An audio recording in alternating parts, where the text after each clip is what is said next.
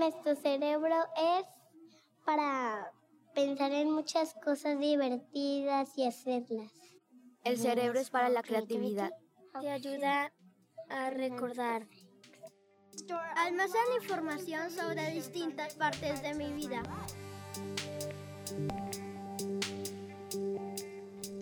Bienvenidos a Brain Matters, tejiendo mentes, construyendo realidades. La edición anterior conocimos más respecto a la formación del cerebro y los factores que influyen en este proceso, entendiendo que está directamente relacionado con las experiencias que viva cada niño en sus primeros años de vida. Pero, ¿qué experiencias son entonces las más favorables? De eso hablaremos en el episodio de hoy, entendiendo, en primer lugar, que la educación comienza mucho antes que el primer día de escuela. Al Race, parte del equipo del Centro de Desarrollo Infantil en la Universidad de Harvard, y Patricia Cool, miembro del Instituto de Aprendizaje y Ciencias del Cerebro, nos explican el por qué. Como no nos acordamos de la vida antes de los dos, tres o cuatro años, dependiendo de nuestro primer recuerdo, tendemos a creer que no pasa nada. La idea de que no aprendamos nada hasta los cinco o seis años no tiene sentido científicamente. A aprender se empieza en la cuna, empieza al nacer, con el conocimiento de los padres acerca de cómo van a influir en el desarrollo del cerebro de su bebé. Porque el cerebro ya viene listo para aprender, pero aún tiene que formarse. Todo esto nos lleva a pensar que incluso desde el momento de gestación el bebé comienza a crear conexiones cerebrales. ¿Esto puede ser correcto? Alfredo Tinajero, especialista en desarrollo humano temprano, nos da una respuesta.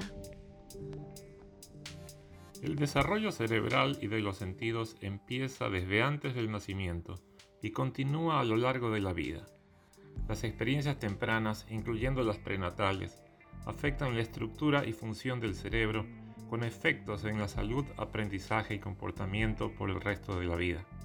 Es especialmente en los primeros años de vida cuando se programan las siendas neurobiológicas y la relación cerebro-órganos.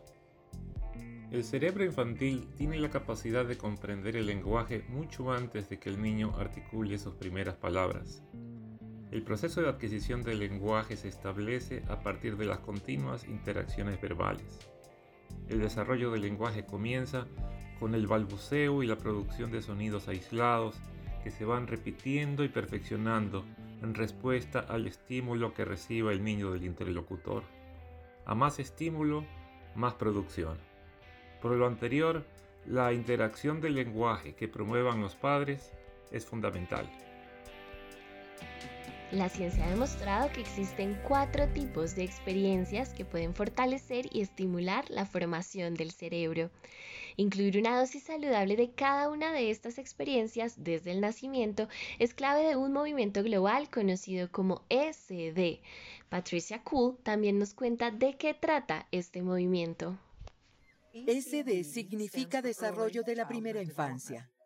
Algo de lo que me doy cuenta es que hoy, en todo el mundo, ciudadanos y gobiernos están enfocando este asunto de una forma totalmente nueva.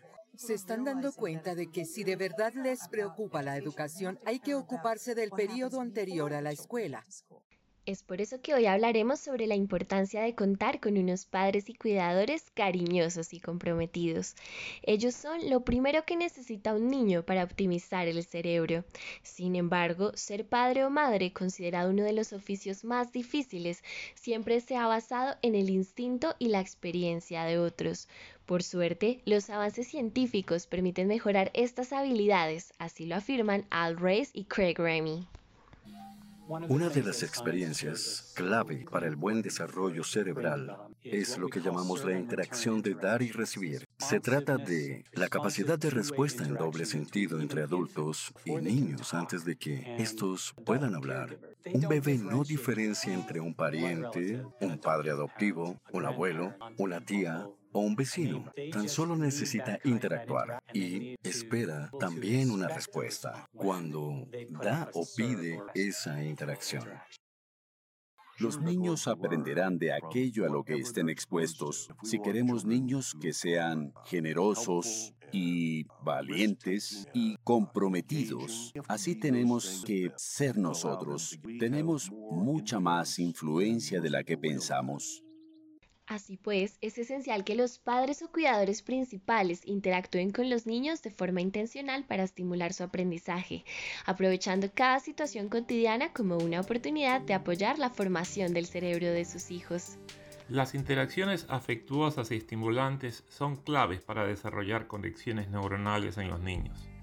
La lactancia materna, acompañada de arrullos, cruce de miradas, contacto piel-piel, estimula todos los sentidos y regula la relación cerebro-órganos.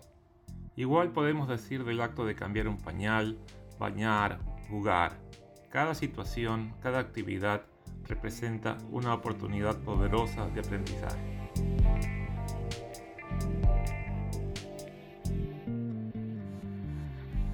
Este gran recorrido por la importancia de unos padres comprometidos y cariñosos queremos resaltar para ustedes tres conclusiones.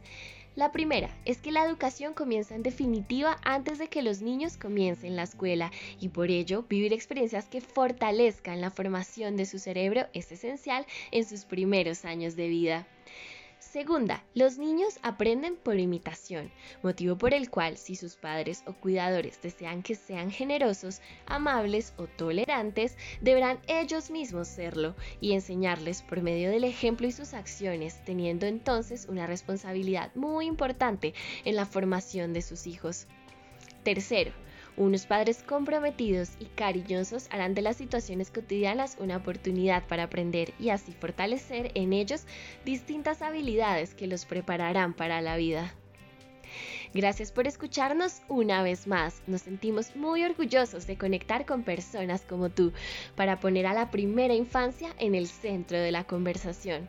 Nos encontramos en el siguiente episodio. No olvides que esto es Brain Matters. Compártelo con tus seres queridos y sigamos aprendiendo juntos. La tarea es de todos.